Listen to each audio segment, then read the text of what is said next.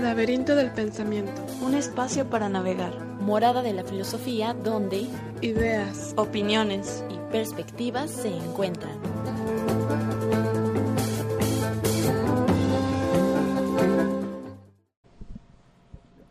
Bienvenidos al Laberinto del Pensamiento, un espacio para navegar. El día de hoy estamos aquí, Cintia Santana. Yasmín Vargas. y Abril Benítez. Agradecemos a Jacobo Monraz por apoyarnos en los controles, a Mate Editorial y a la Rueda Cartonera por hacer posible este programa. Bueno, en esta ocasión estamos regalando un libro del au- del autor Ricardo Alemán. Él es un pintor de aquí de Jalisco. Este libro es una antología de sus pinturas y viene con comentarios de personas eh, muy influyentes en el tema. Este, esta compilación de obras se, se hizo en una exposición en el Palacio de Minería. Y bueno, pues si gustan participar en, la, en el regalo del libro, pueden comentar la transmisión en vivo o las imágenes que acabamos de subir a la página de Facebook. Sí, como dijo Abril, estamos transmitiendo en vivo por Facebook. Recuerden que también pueden encontrarnos en Twitter, encontrar los podcasts anteriores en YouTube y claro, en la página www.radiocartón.com en el programa Laberinto del Pensamiento pueden encontrar todos nuestros podcasts. Bueno, el día de hoy vamos a hablar de un proyecto cultural que se está llevando aquí- a cabo aquí en la ciudad de Guadalajara. El día de hoy nos viene a hablar más eh, sobre lo que consiste este proyecto. Hoy nos acompaña Riyue Cobalto. Él es eh, gestor cultural de este proyecto y es empresario. Y pues nos va a decir cómo, cómo se llama este proyecto, en qué consiste, eh, cómo se formó. Y ya después, mm, por ahí, em, estaremos hablando de cuál es la importancia de los proyectos culturales en Guadalajara. Eh, bueno, Ok, gracias por la invitación. Ah, yo soy Rillo Cobalto, como decía Yasmín, gestor cultural del proyecto de Arcadia Fusión Cultural, junto en colaboración con Danae Santana y Nim Obum, que también son parte del proyecto y son gestoras culturales junto conmigo. Entonces este proyecto acaba de empezar este año, ¿verdad? Es nuevo. Sí, mira, realmente es relativamente nuevo porque inauguramos el 26 de enero en la ubicación en que estamos actualmente, que es Hospital 516. Entonces sí, tenemos muy poco tiempo como centro cultural. Ok. Y dinos, ¿cuál sería el objetivo de- del Centro Cultural Arcadia? Mira, Arcadia nace con la misión de generar como una inspiración en la sociedad jalisciense para que imagine nuevas formas de ver lo que es su propio entorno. Entonces, pres- presentando o prestando el espacio para que se manifiesten diferentes expresiones artísticas que eventualmente puedan ser apreciadas por la sociedad que a lo mejor no tenían como esta oportunidad de poderse presentar o algunas que ya se presentaban en otros lugares pues prestar el espacio para que pueda ser una realidad que la gente pueda estar en contacto con ellas. Entonces nosotros nacemos con el objetivo de replantear como, eh, bueno, hacernos esa responsabilidad que tenemos nosotros de crear nuestra propia sociedad, lo que nosotros queremos de nuestra sociedad.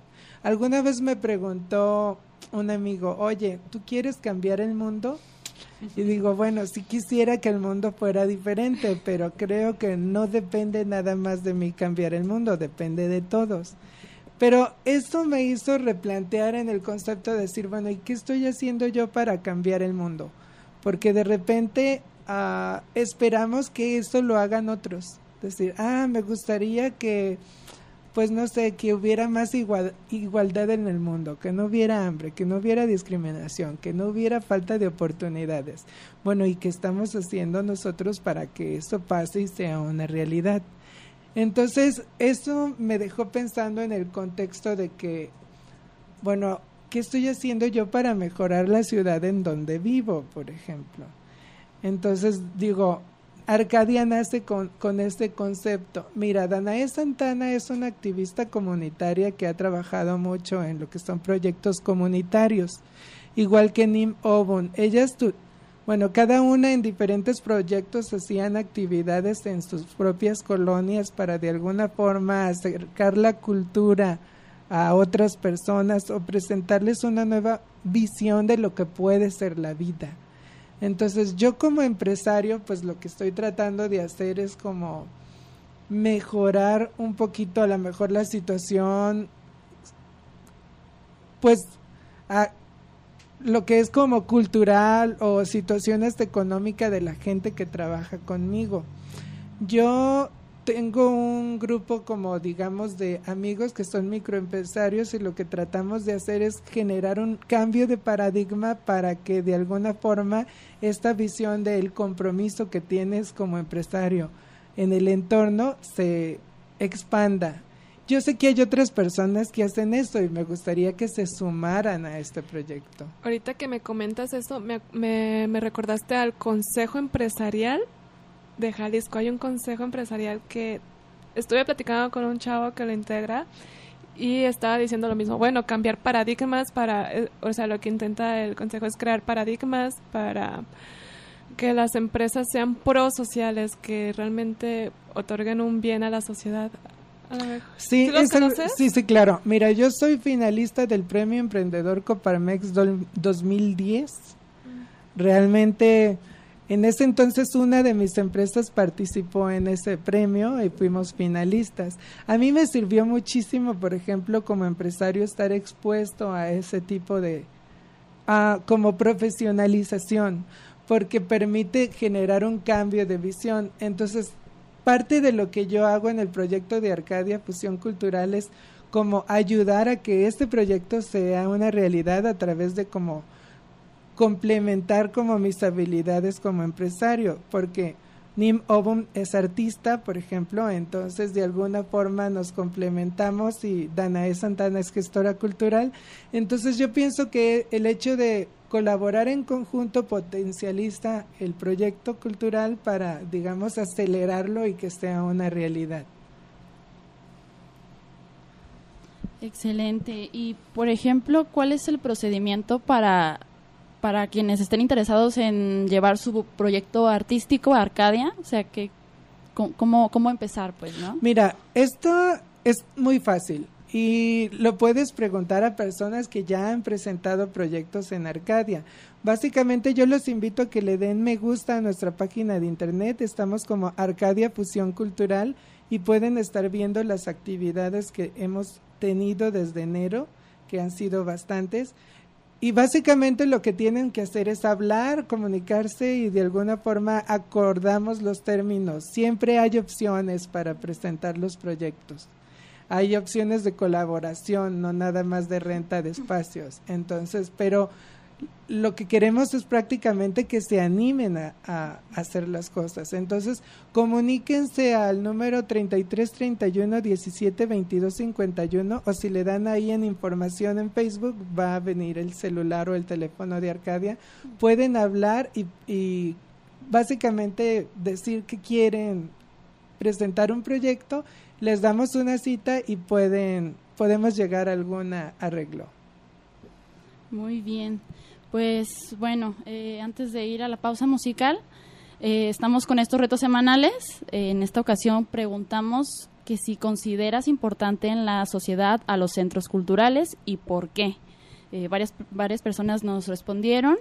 después de la pausa musical vamos a, a, decir estas respuestas que nos dieron y de ahí pues generar una conversación sobre el tema, ¿no? Porque es importante y bueno, varias cosas que tiene Rivé para para complementar este tema, ¿no?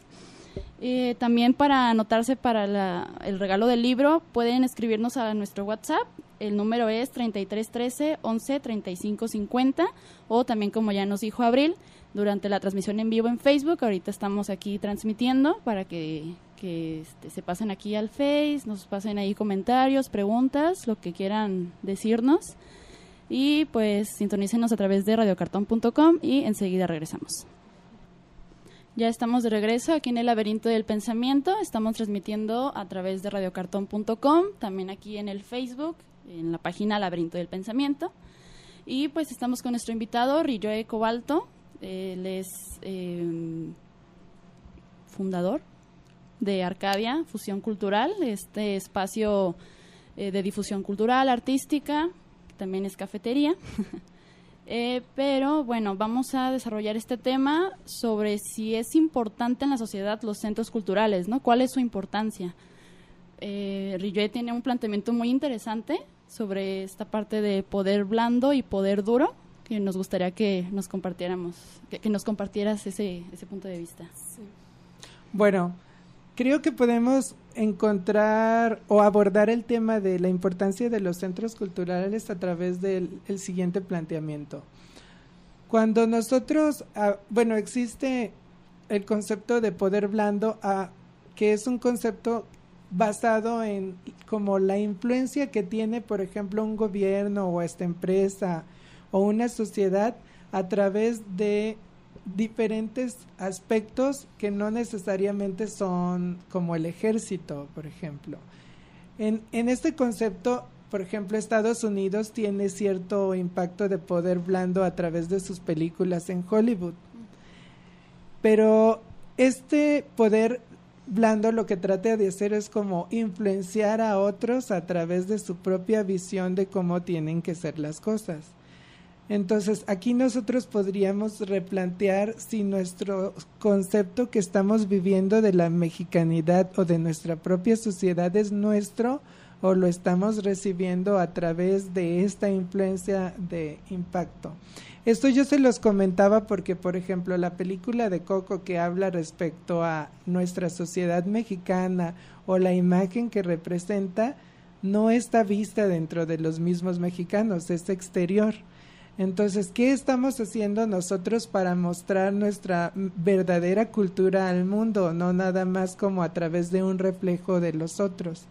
Entonces, yo pienso que es importante que existan los centros culturales para que a través de nuestro propio entorno local nosotros podamos mostrar o llegar a dar oportunidad a esas manifestaciones de expresión de lo que la misma sociedad los artistas como individuos o en general las personas están teniendo en el momento actual, ¿no? Y esto yo lo planteo porque de repente a veces la gente piensa que cultura nada más es como lo que vivieron los aztecas o las culturas prehispánicas, la revolución mexicana, la independencia, los muralistas, no sé, todo lo demás no es una cultura válida, no, pues no, yo pienso que la cultura es lo que estamos viviendo hoy en este momento. También eso es cultura, decir, ok, ¿cómo es nuestra sociedad actual y qué es lo que queremos compartir? Por ejemplo, a personas que están en África, en Sudamérica, en Japón, China, Rusia, Europa, o a Estados Unidos como sociedad mexicana. Nosotros teníamos, por ejemplo, una influencia en el aspecto de pintura plástica, en, en los años 30 con los muralistas, por ejemplo, que ellos, digamos, pintaban la expresión de la sociedad mexicana y tenían una influencia a nivel mundial. Ahorita nosotros podríamos replantearnos cómo queremos eso, cómo queremos manifestar ese tipo de, cultura o proyectar la cultura que tenemos para nosotros mismos, para nosotros como sociedades a pequeña escala y a nivel país. Entonces, un centro cultural podría ser una manifestación de físicamente de la colonia en la que está ubicado. En el caso, por ejemplo, de Arcadia Fusión Cultural, estamos en la colonia del, del santuario y podría ser como un punto de expresión de la misma comunidad del santuario, pero no nada más eso, sino de toda la sociedad jalisciense en general. Nosotros lo que queremos es que, digamos, a largo plazo servir como un enlace para proyectar la cultura local a nivel mundial, o sea, a través de vinculaciones con otros centros culturales en California, en Argentina, por ejemplo, también, y, y en general, por ejemplo, en Shanghai, y, poder tener ese tipo de intercambios culturales para que la gente pueda conocer lo que está pasando en, en Jalisco, en otros lugares, y nosotros saber lo que está pasando de contado por ellos mismos, no por otro tipo de contextos. O sea, aquí ya sin las inmediaciones que mencionabas antes de, de a través de la fuerza o a través de, este tipo de, cosas, ¿no? Que, que el gobierno o las grandes instituciones se sirven para proyectar algo de un, de un país o de algún lugar en específico al mundo, ¿no? Ahora es un espacio para proyectar como verdaderamente es por los mismos habitantes de, de la sociedad, ¿no? Es correcto. Entonces, a ver, a ver si entendí. Los centros culturales tendrían esta función de ejercer un poder blando en el sentido en que determinan la conciencia de, de una comunidad eh, donde se expresa. Por ejemplo, me estabas platicando que el movimiento muralista eh, expresaba la lucha, la revolución, eh, como este intento revolucionario de querer cambiar la realidad mexicana de aquel entonces, y era una forma de, de difundir estos, estas intenciones, estos deseos a la comunidad y como una forma de difundir y decirles, bueno, esto está pasando, eh, lo de los cambios, necesitamos un cambio, bla, bla, bla. Y luego me, me platicaste que vino el arte abstracto, ¿verdad? Es correcto. Ajá, entonces, ¿podrías explicarme aquí en vivo este arte abstracto? ¿De qué forma? También, o sea, es una expresión, es una expresión artística. Pero lo que me llamó la atención es que esta expresión artística Mm, cómo también desvió a, a, la cultura, a perder su identidad. Entonces, así como, ok, no todas las expresiones artísticas nos llevan a, hacer conciencia cultural y a llevarnos a ver qué es lo que está pasando en nuestra sociedad, sino que también hay expresiones artísticas que desvían y que nos llevan a perder esta identidad cultural. Sí, mira, esto que comentas lo platicamos anteriormente, no ahorita en el aire, pero lo que quisiera compartir con todos los que nos escuchan. Mira, es, Platón decía que el arte no sirve para nada. Y luego cambió de opinión, porque él decía, los artistas hay que sacarlos de nuestra sociedad y exiliarlos. Ajá. Entonces digo, bueno, después cambió de opinión y dijo, el único arte válido es el que sirve para el gobierno y para la república. Ah, ok. Entonces todo el arte debe de ser controlado para generar como un apoyo para el gobierno. Pero esto depende como de su visión, de lo que él planteaba, de que nuestra realidad era una ilusión, entonces una ilusión de la ilusión, que era el arte, era totalmente inválido. Ok, ustedes que son filósofas pueden ser más expertas que yo en ese aspecto. Pero bueno, Aristóteles planteaba de que los artistas tienen algo que aportar a nuestra sociedad, porque él tenía una visión un poquito diferente. Fíjate que Aristóteles, entonces, a ver, cuando hablaba, él hacía alusión a la tragedia, a la comedia, esta forma de escribir, por ejemplo, la, tragedia que tendía a llevar al éxtasis, para purificar los sentimientos, o sea, a través de la tragedia se pretendía llevar al, lector como a este, este, este, sufrimiento de un catástrofe, catarsis se llama, catarsis, para purificar los sentimientos y promover personas morales. O sea, en ese sentido, eh, Aristóteles está diciendo que el arte tiene una función pro-social, en beneficio de la sociedad, en que a través de la tragedia, la comedia, se trata de producir eh, ciudadanos morales, ciudadanos una mejor sociedad. una mejor sociedad. Entonces, sí, básicamente era eso. Entonces, los artistas en esa visión tienen una función primordial para manifestar cómo puede ser o posibilidades de una sociedad diferente. Entonces, bueno, ¿qué es lo que pasa? Bueno, que el gobierno podría tomar la visión que tiene Platón y decir, bueno, vamos a controlar el arte, vamos a seleccionar ciertas manifestaciones de arte promover algunas y bloquear algunas otras. Entonces, este es un tema muy interesante que creo que daría como para abordarlo en otro, en otra, en otro programa, pero lo vamos a tocar así como muy encimita, ¿no? El gobierno de México, después de la Revolución Mexicana, intentó promover como el valor de la mexicanidad y para eso los moralistas participaron, o sea, la Secretaría de Educación Pública quería educar a la gente masivamente y entonces se generaron esas expresiones del muralismo en donde la gente se podía identificar al ver obras monumentales y ver a gente como ellos, gente del pueblo, gente de diferentes estratos sociales y acercar el arte a la gente.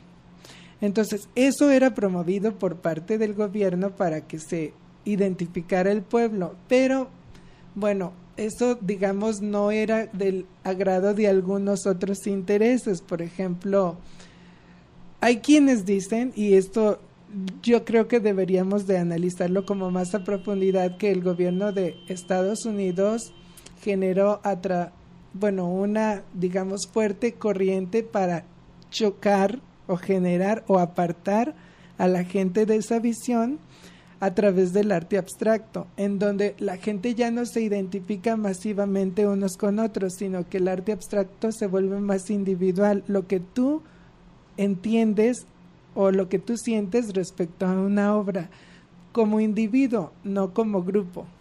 Entonces, se promovió concursos bienales de arte abstracto, apoyar a artistas de arte abstracto, no artistas, en este caso, que pintaran lo que era la sociedad como grupo.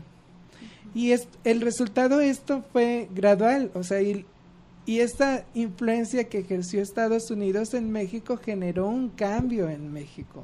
O sea, los artistas muchos empezaron a pintar arte abstracto y después empezaron a pintar arte pop como un arte como más vinculado a una cultura mundana pero superflua. Entonces, bueno, no quiere decir que estas manifestaciones estén mal, pero sin embargo ya empiezan a replantear si es un arte natural de, de la sociedad, o sea, es que se fue dando de forma natural o fue influenciado a través de alguna asociación de poder o agrupación de poder. Acorde a sus fines, ¿no? Es correcto. Sí, todo se vuelve como más individual, ¿no? O sea, no solamente el espectador, o sea, quien está viendo la obra de, de ese autor, sino que también el autor nada más piensa en, en, mi catarsis, ¿no? En lo que yo quiero echar ahí en el, al óleo, ¿no? Por ejemplo. Entonces ya no se tiene como este pensamiento colectivo que, bueno, este, pensar en sociedad, pensar en, en un grupo, pues, ¿no? Como se tenía anteriormente. Ok, miren, les voy a platicar de una filosofía que, que, digamos, nos enseñaron cuando estudié medicina tradicional china. Nuestra sociedad puede estar enferma, en el concepto de, en el concepto de decir qué tan alejados estamos unos de otros. Esto le llaman en medicina china la lucha del dragón blanco con el dragón negro. El dragón negro es el espíritu de unión entre unos con otros. ¿El negro? El negro. Fíjate. Y el dragón blanco es el espíritu de individualidad. Yo soy el que importo. Estos tienen que estar en equilibrio. Decir, ok, yo soy una persona individual, pero estoy conectado con los demás. Cuando una persona pierde totalmente la conexión con los demás, no le importa, por ejemplo, si contamina el mundo. Mientras él esté vivo, él algún día se va a morir. Pero si tienes la conexión con los demás, no nada más piensas en ti, piensas en los demás. Ok, entonces este concepto lo manejan como la lucha del espíritu Po y el espíritu Hum. Los dos, dos dragones tienen que estar en equilibrio para que pueda ser un individuo sano. Entonces, ¿qué es lo que pasa cuando, digamos, una persona está muy enferma? Pues, o sea, que solo le importa a él, puede ser una psicopatía, ¿no? Decir, ah, no tengo esas células espejo donde yo pueda identificarme con la otra persona y saber o sentir lo que él está sintiendo. Realmente un psicópata puede tener como una manifestación de que es una buena persona, pero está fingiendo porque cree que va a obtener algún beneficio porque está aparentando ser de cierta forma, pero no siente lo que los demás sienten. Esto, bueno, genera una alteración. Es una persona que tiene un espíritu po muy fuerte, por ejemplo. Ok, y, en el caso contrario, una persona que es totalmente mártir y me voy a sacrificar por el mundo, por los demás. Eres la madre de Calcuta. o sea, realmente representa un problema porque deja de vivir su propia vida. Entonces, deberíamos de tener como un equilibrio y ser responsables de nuestros propios actos, pero también tener nuestra propia individualidad. Entonces, bueno, ¿esto cómo va en el tema que nosotros estamos relacionando? En que nosotros tenemos un compromiso con los demás, pero también con nosotros mismos, o sea, ser personas independientes, pero seguir en conexión con los demás. Entonces, a través de, por ejemplo, las manifestaciones artísticas podemos compartir lo que otras personas piensan o sienten respecto a nuestro entorno social y colaborar de forma conjunta en la creación de una sociedad diferente. ¿Cómo queremos nosotros que sea Guadalajara, por ejemplo? Entonces, ahí involucramos el concepto de si el gobierno está haciendo lo que yo quiero que haga, o quiero que el gobierno haga las cosas y yo no quiero hacer nada. Hay una historia que habla de, por ejemplo, de una mariposa que está saliendo de la crisálida y una persona está viendo cómo batalla para salir y decide ayudarla a salir. Pero resulta que la mariposa nunca puede abrir sus alas porque parte del concepto de salir es que le batalla y luche y al momento de luchar va saliendo y abre las alas. Entonces las alas de la mariposa nunca se abrieron y porque esta persona le ayudó, para evitar que sufriera, arruinó su vida. Ay, no. Qué paradójico, ¿no? sí, entonces, por ejemplo, nosotros como sociedad esperamos que el gobierno haga todo o nosotros tenemos que hacer nuestra parte. El gobierno somos eventualmente todos, o sea, nosotros decidimos qué partido queda en, en el gobierno o quiénes son los presidentes o gobernadores. Y bueno, hasta cierto punto, pero tenemos también nuestra responsabilidad individual. Entonces, si no estamos haciendo esa parte, ¿cómo queremos transformar las cosas? Entonces, creo que sí, o sea, deberíamos de dejar de ser como víctimas. Y les voy a contar una historia. Alguna vez un sabio estaba viendo bueno, había, por ejemplo, un león que se había lastimado la pata. No, no recuerdo si se espinó o algo así, pero no podía caminar. Entonces, un conejo llegaba cada cierto tiempo y le llevaba comida al león. Entonces dices, ok, es una fábula, no sé qué tan cierto sea, pero es una historia. Entonces decía que esta persona cuando vio esta escena dijo, ah, o sea, voy a ser como el león y voy a sentirme mal y voy a ver cómo, cuando viene una persona a ayudarme. Y no venía nadie, y no venía nadie. Entonces habló con, con su maestro y le dijo, no, pues esta situación pasó de que el león estaba lastimado y el conejo le llevaba comida. Y el maestro le dijo, bueno, ¿y por qué tienes que ser tú el león y no eres el conejo? Entonces, esto es así como decir, bueno, ¿Cuándo vamos a hacer nosotros algo o esperamos que todas las cosas las hagan los demás? Muy bueno, muy bueno. claro, este cambio de perspectiva, ¿no? De buscar o ver qué cosas podemos hacer dentro de nuestras posibilidades para cambiar o para proyectar una nueva sociedad, ¿no? un cambio que probablemente no se vaya a ver reflejado en una semana o dos, pero a largo plazo puede tener unas repercusiones importantes pues en la sociedad. Desde un cambio de actitud puede partir eso, ¿no? Claro, entonces por ejemplo, los centros culturales son importantes porque vinculan a la sociedad, O sea, dan la oportunidad de que se conozcan unos con otros, que colaboren a desarrollar proyectos y pueden ser proyectos muy grandes o proyectos muy pequeños, de decir, ah, bueno, vamos a juntarnos a cantar ciertos días y compartir unos con otros. O grupos, por ejemplo, hay grupos de filosofía o de lectura de, bueno, vamos a todos juntarnos y cada quien va a leer algo que, que le gusta o compartir pensamientos. Una forma de relacionarse sanamente, ¿no? En el que estás produciendo cosas positivas para ti, para tu entorno, a diferencia de lo que sería como un bar, ¿no? De vamos a juntarnos en un bar y a tomar y a fumar y hasta ahí. a diferencia de un centro cultural, pues vas a estar desarrollando tus capacidades. Mm, Conociendo propuestas nuevas, ¿no? También, o sea. Sí, por ejemplo, yo me pongo a pensar en una reunión de negocios, ¿no? O sea, tú te juntas con personas, sí, pero tu interés no está en la persona, está en qué beneficios voy a tener yo a partir de este negocio que estamos platicando, ¿no? O sea, todo queda como muy por encima, ¿no? No me importa pues nada de ti en realidad, cómo pienses ni nada. Simplemente qué intereses, bueno, por decirlo muy así a la brava, ¿no? Este, simplemente quiero saber cuánto yo voy a ganar a partir de este negocio que estoy tratando contigo, ¿no? Por ejemplo.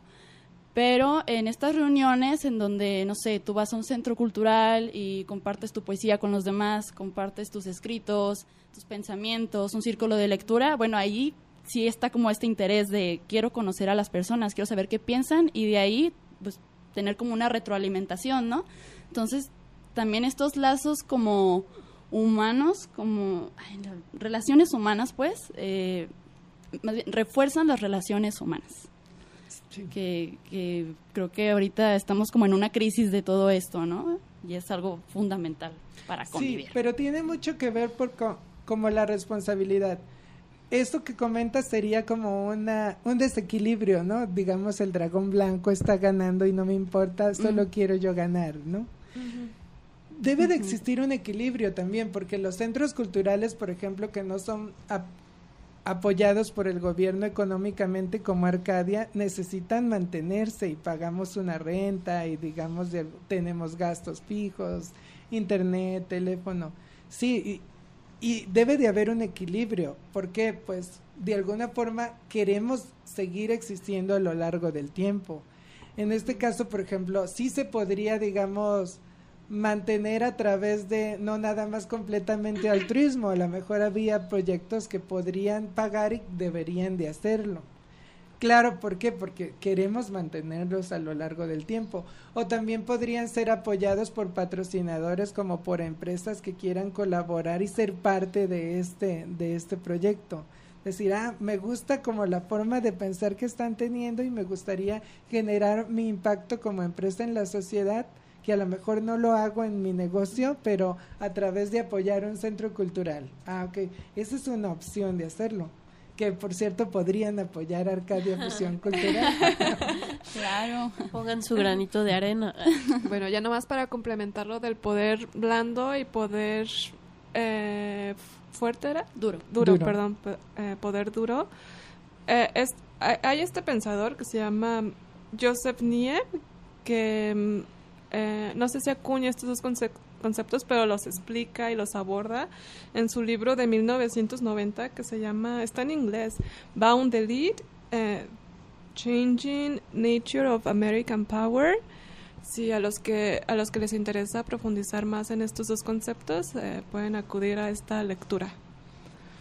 Bueno, por aquí en la transmisión en vivo, ah, les mandamos saludos a todos los que nos están aquí viendo.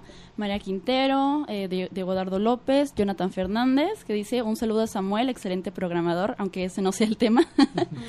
eh, Eduardo Torres eh, nos comenta lo siguiente, no hay nada como verdadera cultura. Toda cultura es una síntesis resultado de un proceso histórico, ajeno a delimitaciones geográficas. Defender nuestra verdadera cultura es defender fantasmas.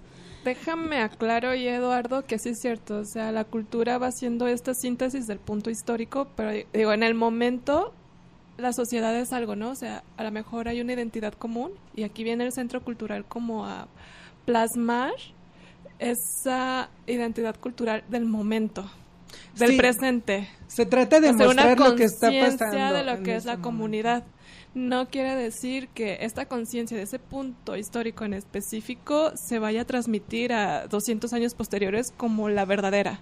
No, hay, hay, que delimitar esto que También, bueno, ya siguiendo con el reto semanal, eh, este es el número 4, que en donde preguntamos, ¿consideras importante en la sociedad a los centros culturales? ¿Por qué? Nos comenta Eduardo Navarro. Sí, me parece son espacios en los que la rutina puede conocer su ruptura temporal. Son lugares que determinados grupos sociales pueden identificarse por los eventos que se lleven a cabo, presentaciones, galerías, talleres. Son ambientes necesarios, claro, además de darle valor a la cultura en sus diferentes variantes, ya sea arte, ciencia, recreatividad, etcétera. También aquí eh, Eduardo Daniel Ramírez nos dice, socialmente son importantes porque fomentan la coerción social, promueven un sentido de comunidad y de identidad, que era lo que estábamos platicando. Sin embargo, en los últimos años, en la zona metropolitana de Guadalajara, han cerrado muchos centros culturales independientes, se han convertido en espacios insostenibles que siempre se tiene que disfrazar de otra cosa para ser rentables y sustentables. Yo administré los servicios culturales de un centro hace años. La organización que queríamos construir como AC sin fines de lucro y fue una labor titánica porque para conseguir el permiso y la licencia para el lugar, la figura de centro cultural no existía, por lo que tuve que registrarlo como centro educativo. Los centros culturales son fiscalmente restaurantes, restaurantes, cafés, bares y demás. Desde el ámbito político simplemente la cultura es algo inservible, solamente es fachada Además, quienes desde lo privado y desde el tercer sector no profesionalizan y tampoco formalizan su trabajo, nunca podrán consolidarse. Ay, nunca. Ah, pues, qué caray por ahí. Entonces, está haciendo falta que nuestros políticos escuchen este dato y pues a lo mejor te puedas acercar al SECA, al Consejo de la Cultura de, de nuestro estado y para pues concientizar este detalle de que ni siquiera existe la la figura de centro cultural para darte de alta. Pues bueno, esto no esto no existía, ahora ya ah, existe. Ah, muy bien. bueno, ahí está un avance. Y, es un avance, pero, pero a final de cuentas es el resultado, por ejemplo, de personas como él que tuvieron muchísimos problemas para poder lograr las cosas. Ahora nosotros lo tememos un poquito más fácil. Esto yo se los comentaba con el contexto de ustedes como mujeres de este tiempo piensan en votar como algo natural, pero ¿cuánto le batallaron las mujeres de los 50, de los 40 para poder hacer eso? Y fue una lucha. Entonces, el empoderamiento de nuestra sociedad jalisciense de el aspecto cultural es el resultado de mucha gente que está trabajando en esto. Y yo como persona que está vinculada en este aspecto veo el esfuerzo que están haciendo otras agrupaciones, no, no nada más Arcadia. Nosotros, por ejemplo, hemos visto, por ejemplo, el esfuerzo que han hecho algunos otros centros culturales como la Rueda Cartonera o Casa Alcalde, que está ahí también más o menos cerca con nosotros, Casa Nalco, y hay muchos otros. O sea, no se trata bueno, nosotros en Arcadia Fusión Cultural no los vemos como competencia o como enemigos, eso que quede muy claro. Todos tenemos un papel o un rol que jugar y creemos en la colaboración. Nosotros estamos pensando en que a o sea, existen suficientes artistas, suficiente gente que quiere compartir manifestaciones culturales y habemos casi 7 millones de personas en Guadalajara. Yo lo que pienso es que esta, el público debería de ir más a los centros culturales, por ejemplo, que a los cines o a los bares, para apoyar que esto sea una realidad que decía él de que, bueno, es que probablemente los centros culturales no sean costeables. Bueno, no son costeables porque nosotros mismos como sociedad no estamos contribuyendo a, hacer que esto sea una realidad. Entonces, si nosotros quedamos de vernos con unos amigos, podríamos ir a un centro cultural y ver una exposición de obra de, de pintura, por ejemplo. Creo que esto es importante porque a veces tendemos a pensar que el arte solo es para ciertas personas decir, ah, no, pues es que como yo no tengo un nivel adquisitivo alto y no soy un intelectual o no soy un intelectual, el arte no es para mí. Oye, no, pues podemos compartirlo. Entonces decir, ah, vamos a ir como amigos a, este centro cultural, nos tomamos un café o una cerveza o algo y vemos una exposición. Y compartimos qué pensamos sobre la exposición, no, no diciendo que este es un arte válido o no es un arte válido, que era lo que comentaba un radio escucha, de que no, realmente no existe un arte válido o una cultura válida, simplemente es cultura, nosotros la vamos desarrollando. En el momento, ¿no? En el momento. punto histórico es específico. También por acá Jorge Madrid nos comenta, los centros culturales son esos espacios necesarios como cualquier comisariato de abarrotes, lugares para el cultivo del alma, desarrollo integral del individuo de la misma sociedad y pues la realidad es que se volvieron exclusivos para ciertos sectores y no para la población en general según indicadores demográficos, que muchas veces se tiene como esta idea, ¿no? De que solamente un cierto sector o solamente los intelectuales o quienes tú quieras, los artistas, ¿no? Eh, tienen derecho a participar en estas actividades, ¿no? Ya ni siquiera el, el participar, pues, como, como un presentador de, de tus proyectos, sino simplemente para ir a disfrutar de la obra, ¿no? O sea, como, como espectador, pues. Bueno, pues ya tenemos que ir a la pausa musical. eh, ahorita seguimos con las conclusiones y con lo de la el libro de que tenemos regalo. Estamos regalando este eh, catálogo de obras del autor Ricardo Alemán. Este, él es jalisciense. Eh, pueden anotarse a través de la transmisión en vivo de Facebook, estamos como Laberinto del Pensamiento, o también tenemos WhatsApp. El número es 33 13 11 35 50. Ya para los 10 minutitos que faltan, si quieren anotarse, aquí los vamos a estar leyendo. Y bueno, vamos con el siguiente, la, siguiente canción y enseguida regresamos.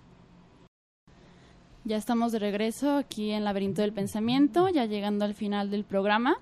Estamos con nuestro invitado Rillo Cobalto de Arcadia Fusión Cultural pues estábamos hablando sobre esta importancia en la sociedad de los centros culturales, eh, sobre la identidad de las culturas y cómo poco a poco pareciera que se ha estado perdiendo esta identidad colectiva en la cultura. Pero bueno, eh, pues algunas conclusiones que quieras dar, Riyue. bueno, yo lo que quería comentar ahí es que a final de cuentas es nuestra responsabilidad como sociedad. O sea, no podemos decir que no nos gusta cómo se maneja eso, sino, digamos, apoyamos, ¿no? Entonces yo podría decir, ah, ¿por qué no nadie compra arte de artistas mexicanos o de artistas locales y compramos a lo mejor una copia de una obra famosa? Bueno, puede ser porque a lo mejor nadie, nadie nos ha dicho, por ejemplo. Pero también nosotros tenemos una responsabilidad para empezar a replantear eso. Entonces yo los invito a que asistamos y apoyemos centros culturales, no nada más los eventos culturales que hacemos en Arcadia, sino de diferentes centros culturales. Y pues yo quisiera comentar algunos de los eventos culturales que vamos a tener próximamente, pero que le den me gusta a nuestra página de internet, Arcadia Fusión Cultural, porque básicamente se van agregando eventos de forma continua y podrían algunos ser de nuestro interés y que nos aparezcan sobre todo estos mensajitos de algún evento que ha sido creado para que vayamos. Hoy tenemos a las seis, de la tarde un evento llamado psiquiatétrico. Oh, este, este Adriana. Sí, sí, ah, sí. Un saludo, Adriana.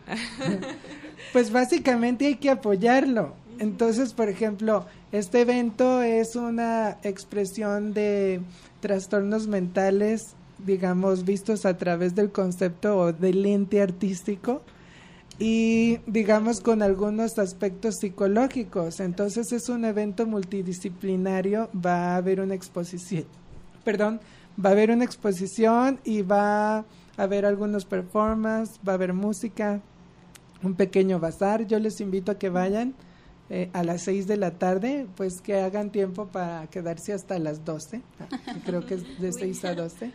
O bueno, un rato o el tiempo que ustedes quieran. Está bien, pues un ratito.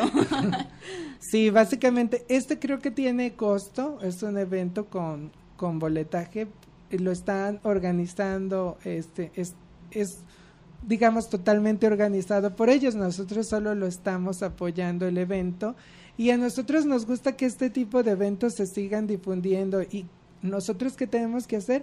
Pues ponernos de acuerdo y decir, ah, vamos a estos eventos y participemos de estos eventos y de alguna forma generemos esa expresión de replanteamiento de nuestra propia sociedad y de nosotros como individuos, el rol que queremos jugar.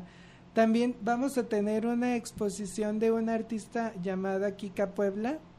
Ella está haciendo una interpretación gráfica a través de pintura de leyendas de, de Guadalajara. Está muy interesante porque está enfocada para niños también, para que los niños puedan compartir el arte desde chicos. Entonces creo que es algo bueno porque a lo mejor los niños ya cuando crezcan ya van a ver como el arte como parte natural de su propia vida, así como a lo mejor nosotros de niños fuimos asimilando los celulares y todo eso, a lo mejor ellos ya tienen más el chip de la cultura en su propia forma de pensar. Entonces, bueno, a lo mejor podríamos decirle a un niño, oye, ¿quieres ir a ver una película de alguna caricatura? Ah, bueno, pues a lo mejor en el futuro los niños, ah, llévame a ver tal exposición de tal artista y los conocen a los artistas. Creo que esto es algo positivo. Entonces, los invito a asistir a esta exposición de Kika Puebla. Es el 12. Y bueno, tenemos una, aprovechando el mes del niño, una obra de teatro Sí, la obra de teatro es el próximo sábado a las 4 de la tarde.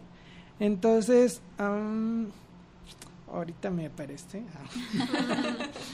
Estas redes, ¿no?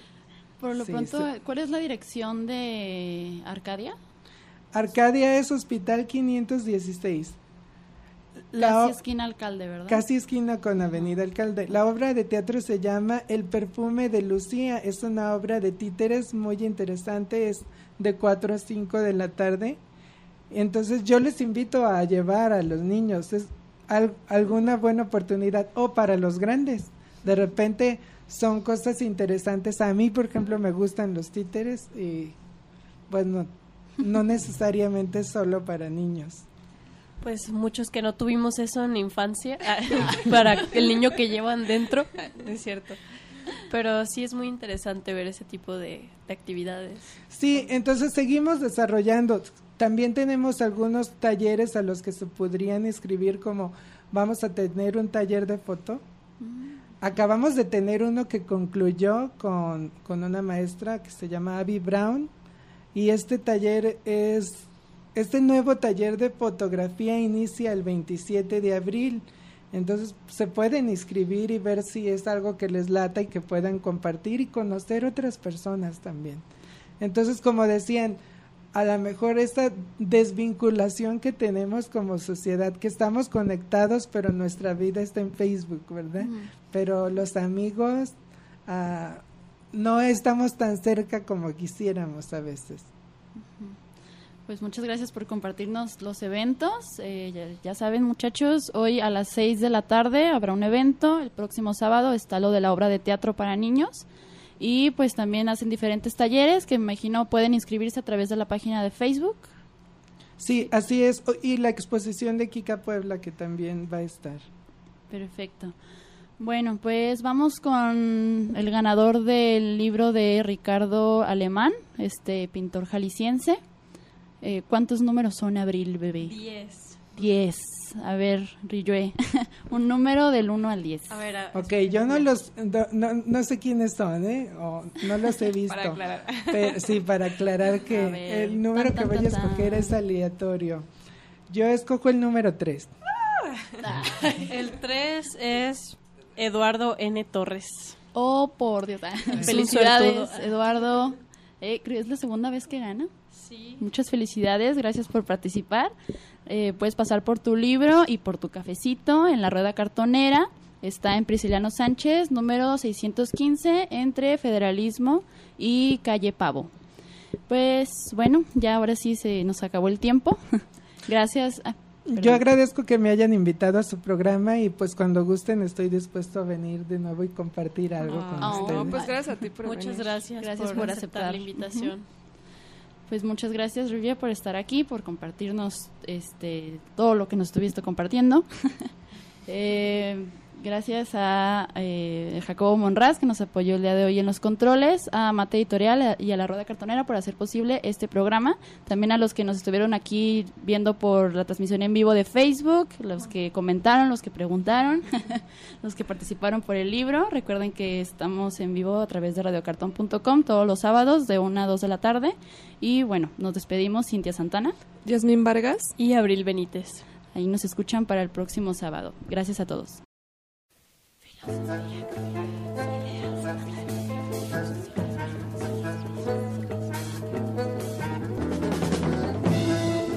Laberinto del pensamiento. Un espacio para navegar. Morada de la filosofía donde Ideas. Opiniones. y perspectivas se encuentran.